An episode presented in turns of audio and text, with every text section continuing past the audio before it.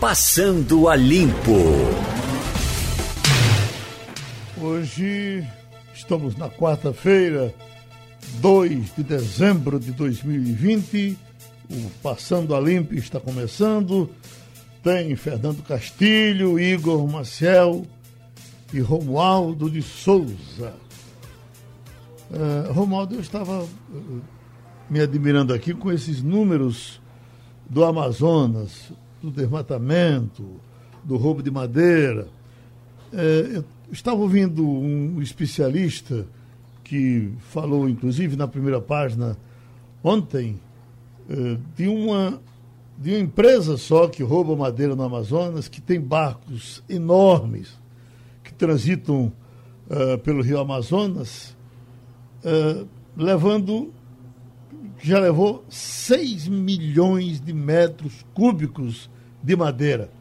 6 milhões de metros cúbicos de madeira. Então, estamos falando, não é de um, de um pé de escada, é de uma grande instituição funcionando lá, deve ser corrompendo muita gente, porque aqueles rios têm é, Polícia da Marinha, tem Polícia Federal, tem tudo, e ninguém acompanha essas coisas.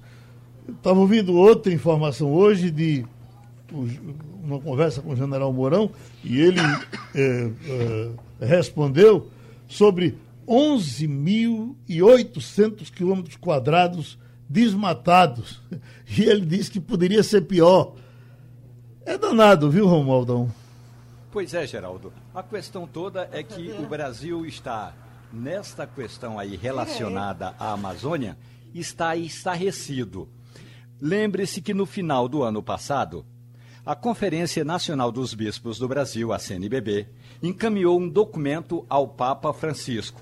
Houve um encontro de cardeais, de autoridades, de especialistas, de militantes no Vaticano e o documento chegou à comunidade internacional, mas não houve tanta repercussão no Brasil o general Hamilton Mourão, o vice-presidente da República, se encarregou desse grupo, digamos, de tomar conta da Amazônia. Já que Mourão não tinha muita coisa para fazer, vice-presidente é sempre um problema para o presidente, né? Porque ele não fica, não tem muita coisa para fazer, aí fica só de olho no cargo de presidente. Então, o presidente Jair Bolsonaro deu a Mourão essa atividade aí, vai cuidar da Amazônia. Aí Mourão já levou empreendedores, empresários, agentes internacionais, embaixadores de vários países e continua o desmatamento, a extração ilegal de madeiras. O, o vice-presidente, como você bem destacou, disse poderia ser pior. É verdade, poderia ser pior, mas poderia, e aí onde é a questão, é, entre o copo meio cheio e meio vazio, poderia ser melhor se houvesse uma fiscalização mais constante e se o governo federal não tivesse sido tão negligente e afrouxado as regras de fiscalização. Tem uma regra que todo ambientalista, toda autoridade internacional considera importante e que o governo afrouxou, é a que é, toca fogo, expropria os equipamentos que estão sendo usados para o desmatamento ilegal. E aí o governo simplesmente afrouxou essas regras e aí agora não pode mais nem tocar fogo num trator que está derrubando uma mata, uma árvore antiga, Geraldo. É, Castilho, quando disseram o general Mourão vai tomar conta, pelo conhecimento que ele tem da Amazônia, pelo papel, inclusive, que o Exército desempenha naquelas regiões, eu digo, pronto, está resolvido o problema.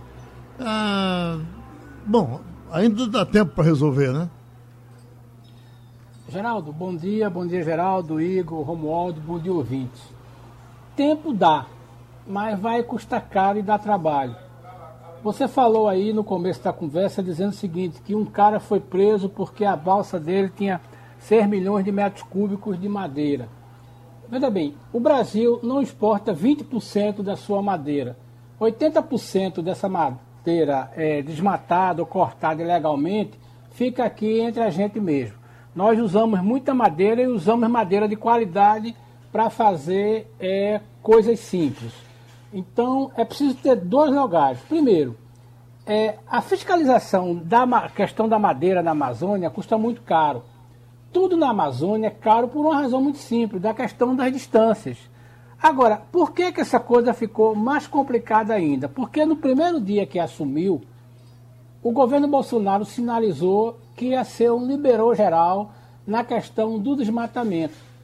Quando você colocou na sua equipe pessoas como Ricardo é, Salles, Salles uhum. e, é, e, aquele, e aquele produtor que está lá no Ibama, um madeireiro, a equipe toda, as pessoas que vivem desse negócio entenderam o seguinte: nós estamos no poder, nós podemos fazer o que for possível porque não vai ter punição. E não está tendo mesmo. Então, o que a gente vai ver nos próximos anos é, primeiro, uma perda de credibilidade do Brasil ainda mais acentuada. Os negócios não vão crescer porque o mundo não está afim de comprar esse tipo de produto. Uma pressão internacional, não só sobre a madeira, mas na questão do agronegócio, com essa briga com a China, é uma estupidez. E a gente tende a perder competitividade. Aí, só para finalizar, o general Mourão é a mesma coisa da gente dizer que o ministro da Saúde ia ser um bom cara porque entendia de logística. Nem um entendia muito de logística, nem o outro entende muito de Amazônia. O general Mourão não tem apoio do presidente para fazer as suas ações, porque se ele tivesse apoio, a primeira coisa que ele tinha feito era demitir o Ricardo Salles. E ele não vai demitir, ou a menos que um conjunto de forças provoque a saída do ministro. O assunto vacina é dominante novamente, passou a política e agora vem a vacina com força total. Estamos com a professora de análise e infectologista Vera Magalhães. Doutora Vera, ah, o que mais massacra a nossa cabeça por enquanto é essa questão da reinfecção. Porque para muitos, eh, inclusive faziam os testes e diziam: bom, estou com anticorpos, já tive e não notei. É, outros eu tive, foi leve e estou solto na buraqueira, graças a Deus. E agora vem a reinfecção. É, já dá para se medir essa reinfecção? Ela é, é, é, é, extensa, ela é pequena, só são 10 casos por aqui. O que, é que a senhora nos diz? Bom dia, Geraldo. Bom dia. É, a gente já conversou em outras situações que a imunidade contra o SARS-CoV-2 ainda não está completamente conhecida. Existem avanços, está certo, porque muitos estudos foram realizados, mas o que a gente sabe é que a presença de anticorpos não necessariamente resulta numa imunidade, porque a imunidade ela pode ser humoral, que é essa medida por anticorpos, celular, tá certo? E ainda existe a imunidade inespecífica. Então, hoje, acredita-se que exista uma junção dessas é, formas de imunidade que podem conferir ou não uma certa imunidade contra o SARS-CoV-2. Então, o que se vê é que existem casos de reinfecção, sim, agora eles parecem não ser muito numerosos. Eu já vi artigos que previam que poderia ser em torno de 10%, mas pelo número de pessoas infectadas, 10% é um número muito alto. E muitas vezes essa reinfecção ela pode vir até mais grave do que a infecção inicial. Como nós não testamos no Brasil, você sabe que inclusive houve uma perda criminosa de testes recentemente que foram vencidos, tá certo? testes para diagnóstico da Covid, vencidos, tá certo? que não foram distribuídos pelo governo federal. Então, eu chamo isso criminosa porque falta um plano de ação em relação à Covid. Então, não só os testes, como também existem verbas também emergenciais que foram desprezadas e não repassadas para uso contra essa pandemia, que é a mais grave no século, tá certo? Então, a gente tem essa dificuldade maior do que em outros países, porque a gente não testa, a gente não tem ação coordenada. Mas é possível, a gente já sabe disso, é, por pacientes, mesmo que a gente não possa comprovar um sequenciamento, porque para a gente caracterizar uma reinfecção, a gente precisa entender que a pessoa se infectou, então você tem que fazer o teste PCR, que é o teste que dá realmente padrão ouro, que dá o diagnóstico da Covid. E depois, no caso de outros sintomas, então você pode ter novamente positividade, mas antes você tem que ter a negatividade, porque tem pessoas que permanecem com vírus em orofaringe e nasofaringe, que pode não ser nem vírus transmissível, ele pode não ser um vírus completo, mas que o teste dá positivo. Então, para a gente ter certeza de uma reinfecção, teria que ter positividade, depois negatividade e, novamente, depois de algumas semanas ou meses, nova positividade. E para a gente ter total certeza que não seria uma reativação viral, a gente teria que ter um sequenciamento genético do vírus para observar que tratou-se de uma nova variante, tá certo? Que isso já foi observado naquele paciente em Hong Kong. Então, ninguém tem mais dúvida que tem reinfecção. Agora, a dimensão disso não se sabe. Doutora, se eu tive a, a, a Covid, se foi confirmado, se eu fui internado, se eu fui tratado e curado, mesmo assim, eu devo ser vacinado quando a vacina chegar? Acho que sim, Geraldo, porque não se tem prova que a infecção natural confira a imunidade. Acredita-se que haja sim uma imunidade, mas uma imunidade transitória e talvez muito curta. A gente não sabe se é 30 dias, 60 dias, 90 dias. E tem alguns, alguns pacientes, cerca de 10% a 30%, que não desenvolverão, desenvolverão anticorpos. Então, tem algumas pessoas que podem não desenvolver anticorpos. Mas aí você pode dizer, não, mas não é só anticorpo. É por isso que eu digo que esse negócio de dizer pouco IgG, estou solto, isso não é correto. Isso não é recomendado. É, recomenda-se que mesmo as pessoas que tiveram Covid ou mesmo as pessoas que têm IgG, as pessoas devem continuar com as mesmas medidas de segurança, porque não se sabe se SGG expressa anticorpos neutralizantes. Alguns testes, eles se direcionam a um fragmento viral, tá certo? Um antígeno viral que se relaciona com anticorpos neutralizantes, tá certo? É, mas nem todos. Então, a gente não tem a segurança de dizer eu tive, estou livre. Não tem essa segurança. Igor Marcel? Doutora Vera, muito bom dia. A gente está vendo agora a manchete, a principal manchete neste momento de todos os portais de notícia é que Londres vai começar a vacinar na próxima semana, a Inglaterra né, vai começar a vacinar já na próxima semana com aquela vacina da Pfizer.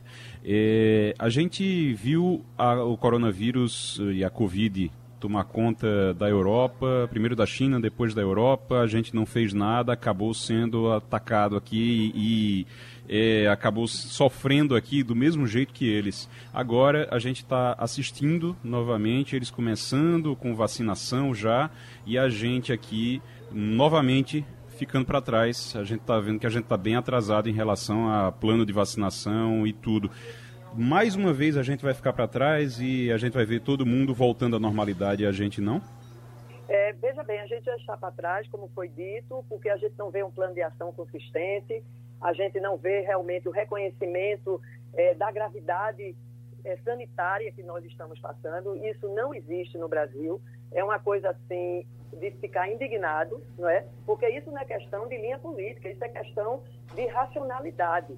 Tá certo? Eu acho que todos têm que se unir para reconhecer e usar da melhor forma possível os recursos para minimizar as mortes, tá certo? E é a gravidade que a gente está enfrentando em relação a essa pandemia. Você observe que a Inglaterra não vai usar a vacina da Oxford, ela vai usar a Pfizer, tá certo? A Pfizer, apesar de ter aquela dificuldade de necessitar de uma rede de frios realmente que nenhum país tem, que é menos 70 graus, mas eles vão começar com essa da Pfizer porque ela demonstrou resultados mais consistentes do que a da AstraZeneca e é de Oxford, tá certo? Que é uma promissora, sim, é a que temos aqui na Fiocruz, né, sendo, é, em parceria com a Fiocruz. É, é possível que a Fiocruz consiga produzir essa vacina, mas ela teve que ser reanalisada porque teve aquela questão em relação à dose não é que eles viram que houve um, um erro, tá certo, é, na análise, porque houve uma diminuição do número de casos, então eles precisaram ampliar ainda um pouco mais o estudo para ter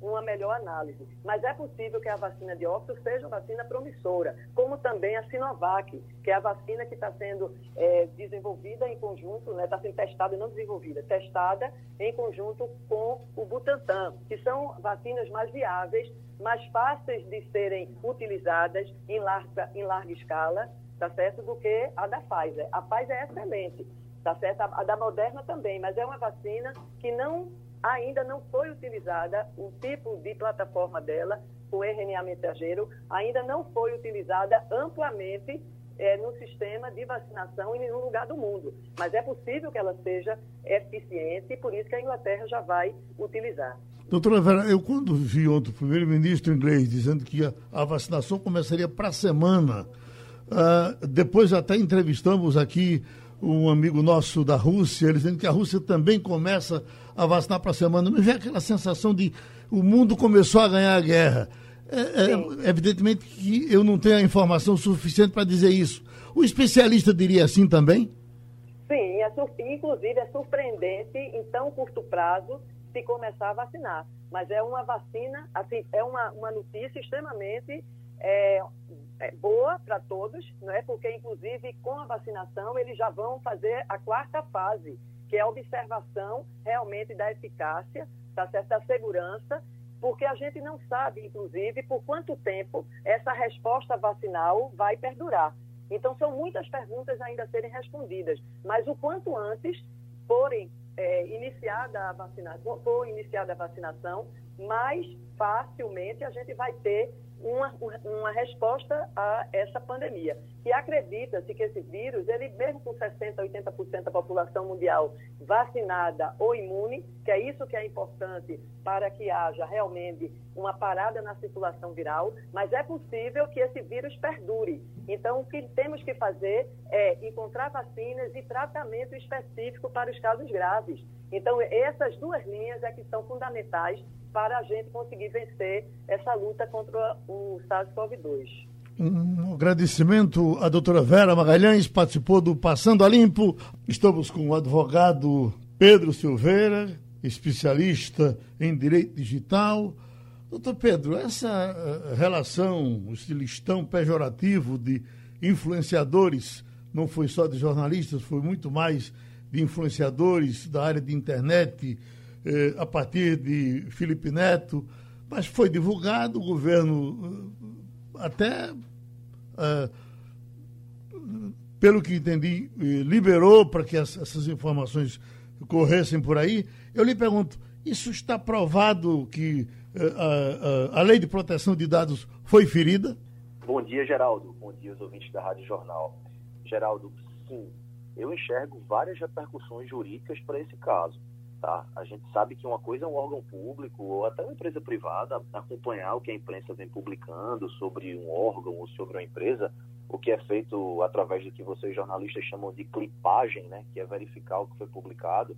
Outra coisa diferente é o governo contratar uma empresa para, além de, além de acompanhar o que foi publicado, taxar ou qualificar profissionais, jornalistas, influenciadores digital de acordo com o material que eles publicam, né? especialmente usando uma expressão do calibre de detratores, que é sinônimo de difamador, de desqualificador. Então, sim, no meu ponto de vista, existe um desrespeito à LGPD, a Lei Geral de Proteção de Dados. Essa lei entrou em vigor há três meses e entendo que o governo desrespeita a lei em vários aspectos ao fazer isso. O primeiro é que o governo federal pessoalizou, Geraldo, essas qualificações de detrator ou neutro nas pessoas físicas dos jornalistas. Então, o governo não menciona veículos de comunicação específicos, como, por exemplo, a Folha de São Paulo, o Jornal Globo, o Valor Econômico, mas sim as pessoas físicas dos seus jornalistas e as pessoas físicas dos influenciadores, usando seus dados pessoais, o seu nome, o seu e-mail, o seu número de telefone, e de acordo com a LGPD, Geraldo, isso só pode ser feito pelo poder público quando ele tiver na busca pelo interesse público, cumprindo a sua função de governo, o que não parece ser o caso nessa situação. Né? E um segundo ponto também de desrespeito à LGPD é que o governo deixou vazar essas informações expondo todas aquelas pessoas, o que também não é permitido pela lei. A LGPD determina que quando a gente estiver fazendo uso de dados pessoais de alguém, seja o governo, o poder público, seja uma empresa, ela deve fazer isso com cautela e protegendo essa informação de acesso indevido, ou seja, de vazamento, que foi o que aconteceu nessa situação. Fernando Castilho? É, bom dia, doutor. Uma coisa que me chamou a atenção nesse tipo de coisa é que foi um serviço oferecido por uma prestador de serviço ao Ministério da Economia, é certamente muito bem faturado, né? E isso não contra, mas isso não é uma coisa inusitada. é, esse tipo de serviço é uma coisa que frequentemente a gente sabe que eles fazem, talvez não adjetivando é, como eles fizeram, classificando as pessoas. Mas a pergunta que fica aí é o seguinte: é, o que é que cabe de medida cabível? O que é que é, uma, uma pessoa, ou sei lá, um detratado ou detrator, é, ou alguma entidade pode acionar o governo? Nós estamos falando de quê? De um, um contrato de uma empresa que tem CNPJ para um cliente que tem CNPJ que vendeu um produto que é claramente um produto ilegal, um crime contra a LGPD. Mas o que, é que pode acontecer? Bom dia, Fernando. Um prazer falar com você. Olha, Fernando, eu enxergo, além do desrespeito ao LGPD, outras repercussões jurídicas desse assunto, que é exatamente o que você está falando foi uma empresa privada que prestou esse serviço. Então, tem dois pontos de vista aí que eu queria trazer. Um é sobre o ponto de vista do direito público mesmo. Então, Fernando, quando a gente usa o dinheiro público para estar tá taxando o jornalista da forma que aconteceu, quando a gente usa o dinheiro público para contratar uma empresa e fazer esse tipo de separação grosseira de profissionais, de jornalistas ou influenciadores, isso, no meu entender, fere um princípio do direito, que é um princípio que ele tem que nortear, vamos dizer assim, todos os atos do governo ou do poder público, que é o princípio da moralidade. Então, se tem um contrato que foi firmado com a empresa X, no caso essa empresa de comunicação, que ela fere esse contrato tem um objetivo que fere o princípio da moralidade, é possível que se tome medidas jurídicas para se suspender esse contrato. Além disso, também enxerga um ponto de vista de direito civil, que aí já não é mais das, da, do, dos veículos, mas dos jornalistas e das pessoas que foram expostas, pessoas físicas. Né? A partir do momento em que você classifica um profissional como detrator, você está expondo aquela pessoa a diversas reações, especialmente do, dos apoiadores que talvez sejam um pouco mais radicais do governo, que podem buscar, eventualmente, constranger aquele jornalista ou aquele influenciador. Então, também vejo uma possibilidade de cada uma dessas pessoas expostas buscar uma indenização, talvez por danos morais, se for o caso. Romualdo de Souza. Doutor Pedro Silveira, muito bom dia para o senhor. É claro que agora a gente tem a nova legislação, mas não é nenhuma novidade que em todos os governos é, sempre houve esse tipo de relação, ainda que o subliminar ou dentro da gaveta para abri-la quando lhe era interessante. A questão é que no passado o governo se apropriava de informações de sua própria máquina, que são os agentes da ABIN. A arapongagem da Agência Brasileira de Inteligência sempre funcionou para qualificar os jornalistas e quantificar os seus respectivos conteúdos. A novidade agora é que o governo contratou uma empresa e pagou quase 3 milhões de reais para botar uns adjetivos que na prática eles são adjetivos para enganar bobo, porque se você for atrás do conteúdo, não chega nem a isso, ou às vezes é mais que isso, e uh, o, o, adjetivo não atinge, não, não qualifica efetivamente o conteúdo das informações. A questão é, nesse contrato firmado entre o Ministério da Economia e a empresa que fez essa clipagem, porque isso aí qualquer um faz com uh, Ctrl-C, Ctrl-V, cola e copia. É possível entrar com uma ação para, para que o, o dinheiro seja ressarcido ao erário? Bom dia, Romualdo. É, excelente pergunta. Olha, certamente não vai ser possível entrar com ação para buscar o ressarcimento desse valor. Até porque o governo contratou uma empresa que ela vai prestar o serviço que ela se propôs a fazer e esse serviço foi prestado. Então, certamente, é, é, vai ser difícil haver uma devolução desses valores. Mas é possível, entendo eu, que se busque a suspensão desse contrato para evitar que essa empresa continue a prestar esse tipo de serviço, que na realidade, é, é, é Romualdo, não é um serviço que digno de uma democracia, não é? Países democráticos eles não devem é, de forma alguma taxar profissionais da imprensa e, e influenciadores digital, digitais como traidores, neutros, favoráveis, ao governo ou detratores. Então entendo que é possível sim que não haja mais que se é, suspenda esse contrato firmado entre o governo e essa empresa, mas ressarcir os valores certamente vai ser muito difícil do ponto de vista jurídico. Qual, qual, qual seria mesmo a função dessa lista? Tem ideia, doutor Pedro? É para dizer, bom, esse aqui está comigo, eu vou favorecer ele de alguma forma, esse aqui eu vou chutar a canela dele. Tem alguma, alguma ideia para que o governo faz isso? Olha, Geraldo, a resposta oficial do governo, e é, isso aí foi o que eles disseram, é que eles faziam esse levantamento desses jornalistas para que pudessem apresentar respostas em caso de fake news ou alguma coisa nesse sentido. E olha que ali, dentre os jornalistas detratores, tinha figuras como Guga Chakra, da Globo News, como Vera Magalhães, da TV Cultura. Então, a ideia deles, segundo o próprio governo, seria poder responder e apresentar é, é uma justificativa a eventuais notícias negativas. Mas a gente suspeita, né, Geraldo, inclusive havendo aí esse gabinete do ódio no, no governo Bolsonaro, que é tão conhecido, capitaneado pelo, por um dos filhos do presidente, a gente suspeita que, que isso possa servir para ataques coordenados a jornalistas. É um governo que a gente sabe usa muito de, de Twitter e de robôs para atacar jornalistas e pessoas que, que têm posicionamentos contrários ao governo.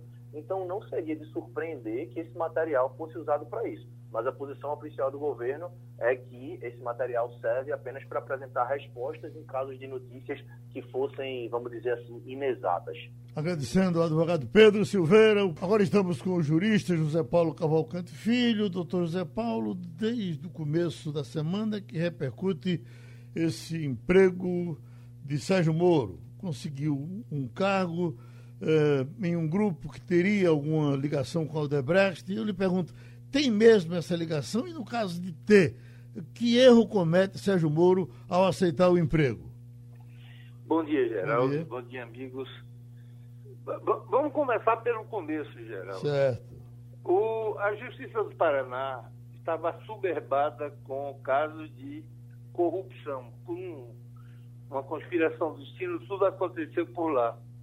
E não havia nenhum especialista mandou um, um, juiz de primeira instância, ainda jovem, para os Estados Unidos, onde passou um ano estudando só a corrupção na justiça, que, como a justiça deveria enfrentar, e virou o maior especialista brasileiro em legislação sobre corrupção. Quando a Justiça do Paraná decidiu criar uma vaga só para cuidar dos crimes financeiros, dos crimes de corrupção, o natural é que colocasse aquele que já era o maior especialista brasileiro em legislação de corrupção nessa vara. Esse critério, Geraldo, aconteceu no Supremo.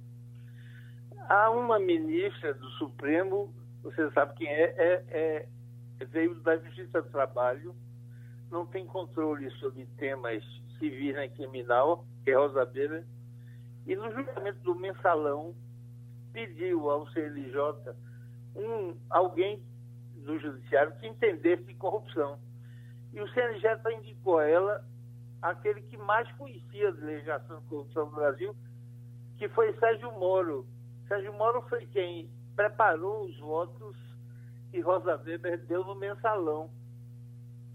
De forma que é de alguma forma natural ele, ele que ele depois de, ele renunciou ao judiciário se ele quisesse voltar a ser juiz, ela teria que fazer exames novamente, quando os exames forem abertos.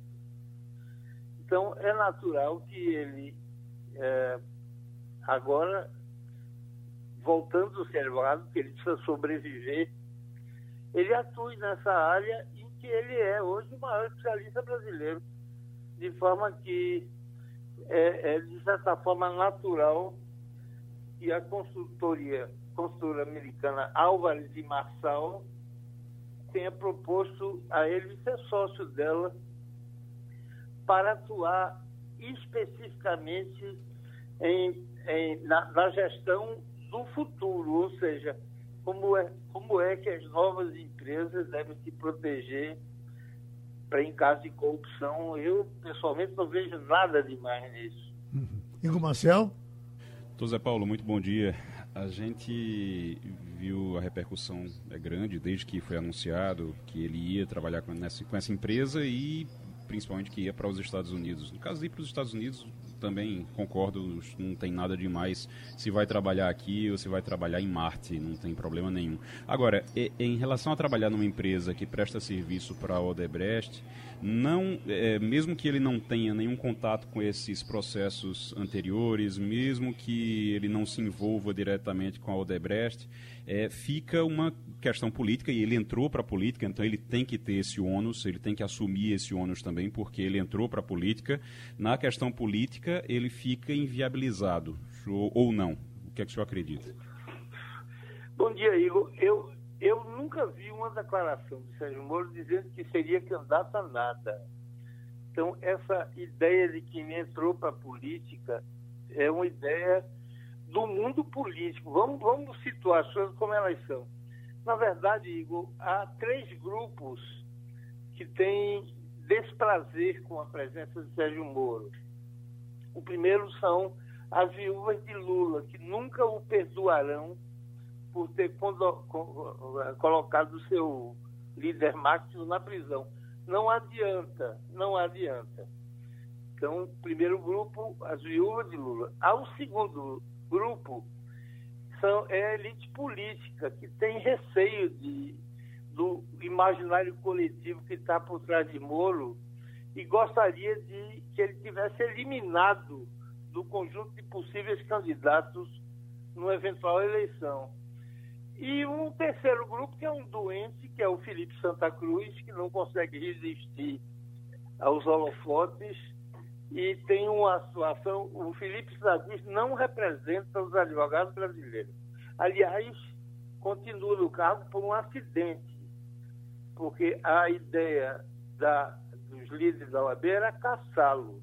Ele não foi caçado porque Bolsonaro fez aquela leseira idiotice de falar mal do pai dele e aí ficava mal. Mas o Felipe Cruz não é a OAB, não representa a OAB, não representa os advogados brasileiros. Aí vem aí a, a técnica que é a mesma, que é a de desconstrução.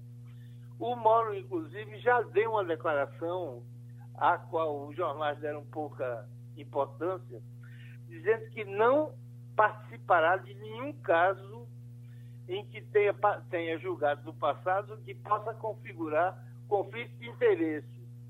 Na verdade, a, a Marçal e a Álvares de Marçal não presta Igor propriamente, não foi contratada pela, pela Odebrecht. São, são casos de recuperação judicial em que você tem que formar protocolos novos para evitar que episódios de corrupção se, se repitam. E a Marçal é contratada exatamente para definir isso não é bem para gerir, ela não gere a, a recuperação do Odebrecht, ela não tem nenhuma visão ativa nisso. É mais uma visão regulamentar para propor. De forma que eu, com franqueza, não vejo nenhum conflito ético. Porque a ideia é o seguinte: você, a técnica da desconstrução, Igor, é você montar um programa que é o seguinte: Sérgio Moro, por que queria ser ministro da Justiça condenou Lula no acordo com Bolsonaro. Isso, isso aparentemente nunca houve. Agora é o seguinte, agora como o Sérgio Moro quer enriquecer, então condenou a Odebrecht e outras para depois ser contratada com eles e ganhar dinheiro. Não, não, isso não faz nenhum sentido no mundo real. Me desculpe. Romualdo de Souza. Doutor José Paulo Cavalcante Filho, muito bom dia para o senhor. Por gentileza, voltando à Ordem dos Advogados do Brasil. É bom lembrar que Sérgio Moro tem carteirinha de advogado. Então, essa, essa, essa, é, essa instituição aí, ah, comandada por Felipe Santa Cruz, é, ainda vai, ainda pode se reunir, como disse Felipe ontem, para analisar se caça ou não caça a carteirinha de Sérgio Moro em razão do que ele chama de conflito de interesse. O senhor advogaria a favor de Sérgio Moro? Sem nenhuma dúvida, Igor. O, Romualdo, que deve estar na fazendinha agora. O, o, o que eu penso é o seguinte, não, a, a, OAB que eu tenho na cabeça é a OAB de Raimundo Fauro, que põe o interesse coletivo na frente de todos. Dou um exemplo de uma bela OAB que, que nos representa e com a qual nós estamos muito satisfeitos, que é a seccional de Pernambuco. É, é, conduzida por uma pessoa que nem está no meu ciclo de amizade, que é de próxima, que é Bruno Batista. O AB nos representa, o AB de Pernambuco nos representa, a Nacional não representa, virou um condomínio, vamos dizer como atualização, um condomínio dos grandes advogados brasileiros, todos advogados das empresas de, que estão envolvidos em corrupção e tem ódio amor. As coisas são assim. A OAB hoje vocaliza a opinião e a impressão dos grandes advogados que estão nas grandes empreiteiras envolvidos em corrupção e nunca perdoarão, seja o modo. Tá, o ódio está na raiz dessa coisa. Eu duvido muito que possa prosperar, se quer prosperar, qualquer medida institucional da OAB federal, num, num caso desse, conflito desse. Não tem nenhum. Qual é o conflito? Você tem um especialista, vai estabelecer regulamentos, procedimentos para o futuro, não, sai, não vai se envolver em nenhum caso de que tenha participado. Qual é o conflito de interesse? Qual é? Não vejo. Pronto, tudo respondido conforme foi perguntado. A gente agradece ao jurista Zé Paulo Cavalcante Filho com a gente, o ex-ministro da Segurança Raul Jungmann. Doutor Jungmann, nós tivemos aquele espalhafatoso acontecimento em Criciúma de anteontem para ontem. De ontem para hoje, tivemos mais ou menos, do mesmo modo, um assalto numa cidade do Pará. Já tínhamos acompanhado isso em diversos bancos aqui eh, no estado de Pernambuco, no Nordeste, até aqui eh, na capital. esses que estão acontecendo agora são, são mais aprimorados, são mais bem feitos. O que a polícia vai lá e investiga, ela só diz, não, foi muito, parece que foi muito planejado. Sim, foi muito planejado, mas os de cá também foram. Eh, nós estamos tendo um aprimoramento do crime?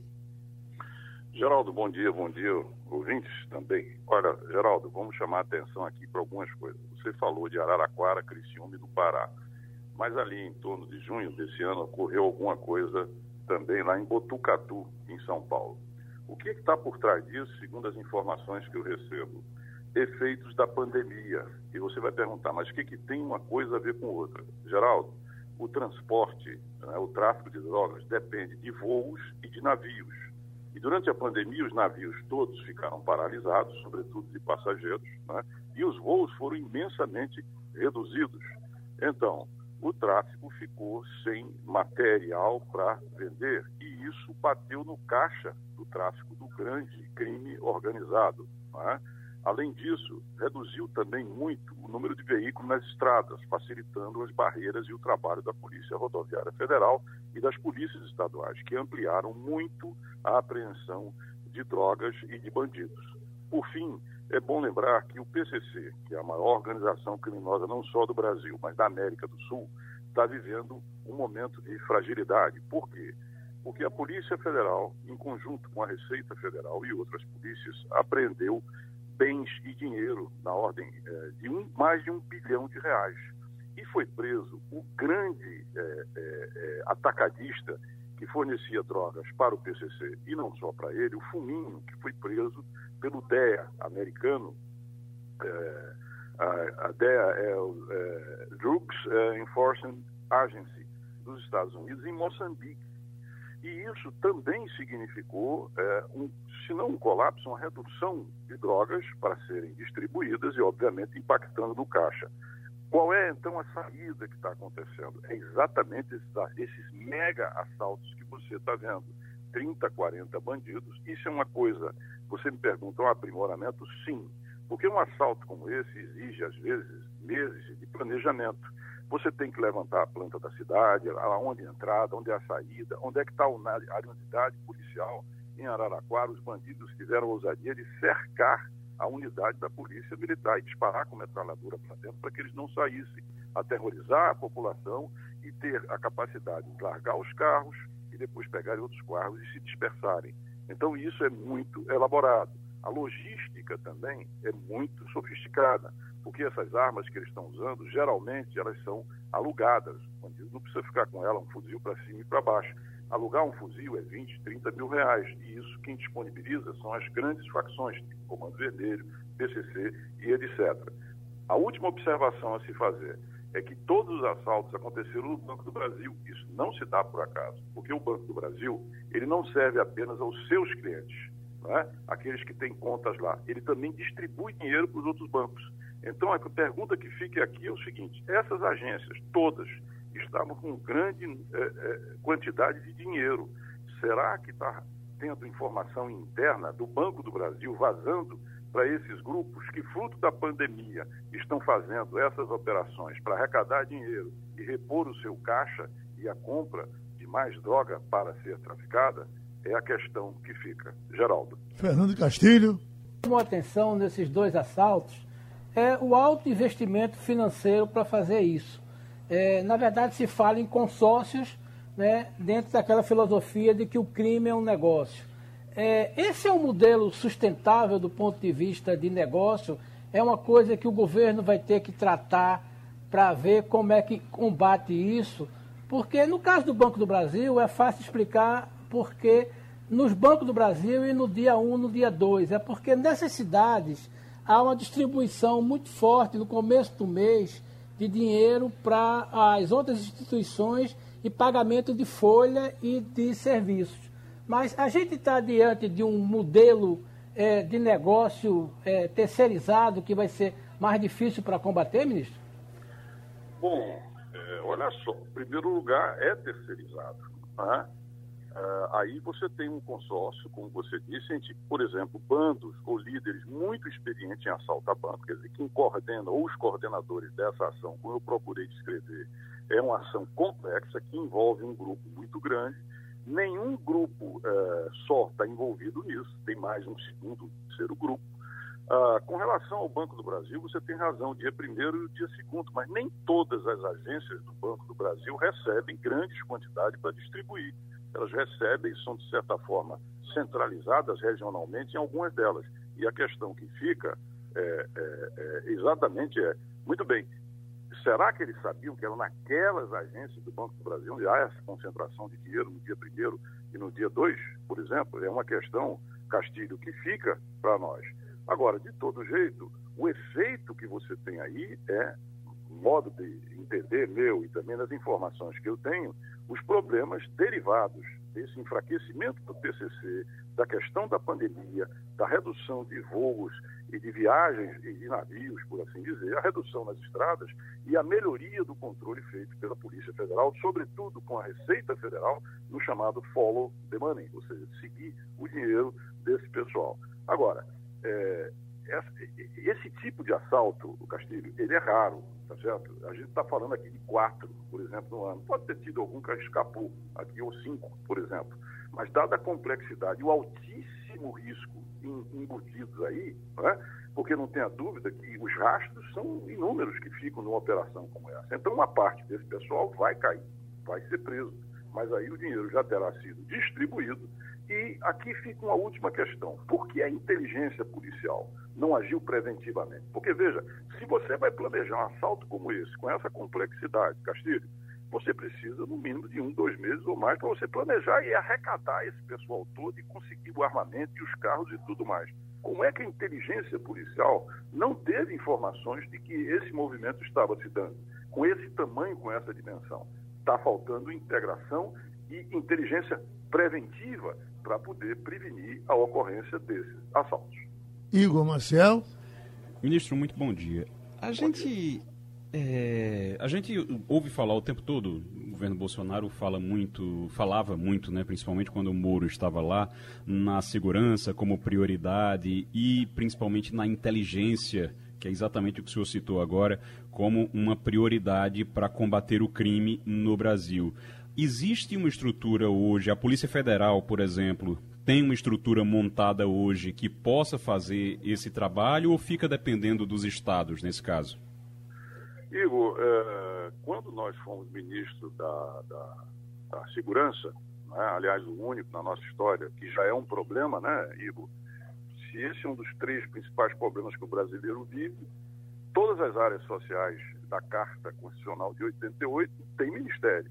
Cultura tem ministério, ou pelo menos secretaria com esse, ou tinha com esse escopo, Previdência tem, esportes tem, educação, saúde tem, não é? Por que a segurança não tem um ministério exclusivo para si? Né? É uma questão a ser respondida. Agora, nós deixamos o SUSP, Sistema Único de Segurança Pública. O governo não está implementando nada a respeito do SUSP. E o SUSP, para a gente ter uma ideia bem resumida, ele integra os estados, a União, os municípios, as polícias, as Forças Armadas, o Ministério Público, o Judiciário, os guardas municipais, as polícias federais e rodoviárias. Então, veja, é a integração e a troca de informações que vai possibilitar você elevar o nível de combate ao crime organizado, digo, e isso, infelizmente, não está acontecendo, porque não foi até aqui implementado. Não é que o SUSP vai resolver o nosso problema em termos de segurança, não é por aí, mas ele vai elevar o nível, porque isso implica em compartilhamento de informações de inteligência.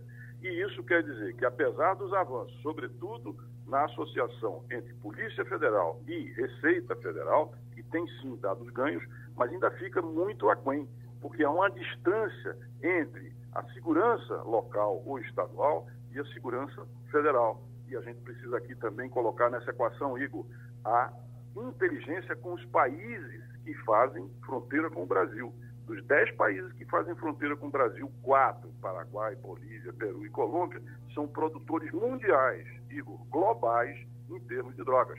E nós temos que trabalhar não só dentro do Brasil, porque essas quadrilhas se transnacionalizaram. Hoje o PCC tem um controle crescente da produção, como também o um Comando Vermelho, de drogas, tanto no Peru como na Bolívia.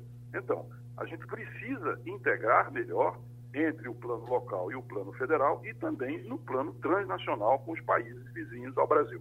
Ex-ministro Júlio está lhe chamando de Brasília, Romualdo de Souza. Ministro, bom dia para o senhor.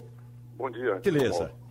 Pelo calibre das armas, não são bandidos com pé de cabra, não. O senhor diria que a política de afrouxamento do Estatuto do Desarmamento pode ter facilitado a entrada desses, desses armamentos, desses, dessas armas no Brasil, ministro?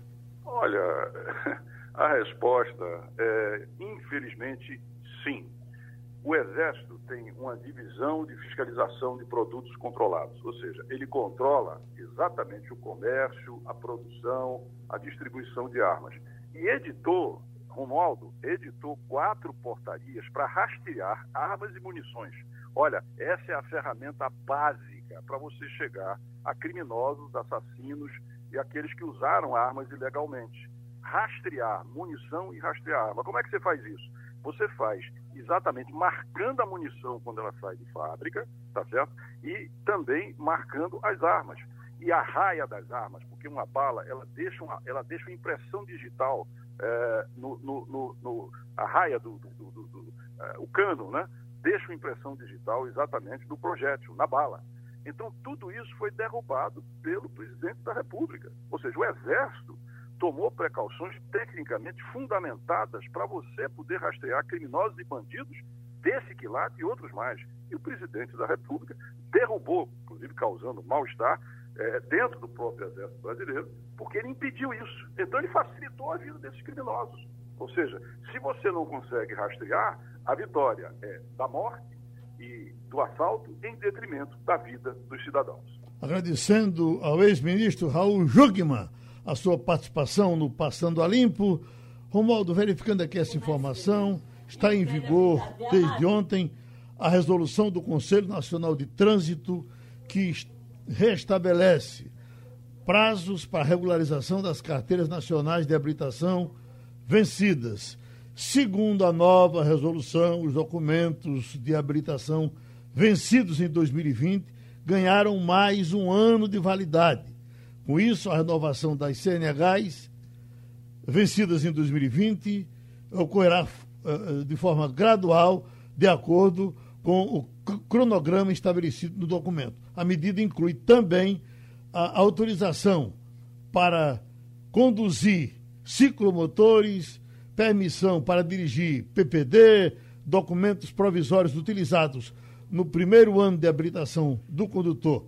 Pelo texto, a renovação ocorrerá com base no mês de vencimento de documento, do documento. Quer dizer, a, a minha carteira está valendo mais um ano? Seria exatamente assim?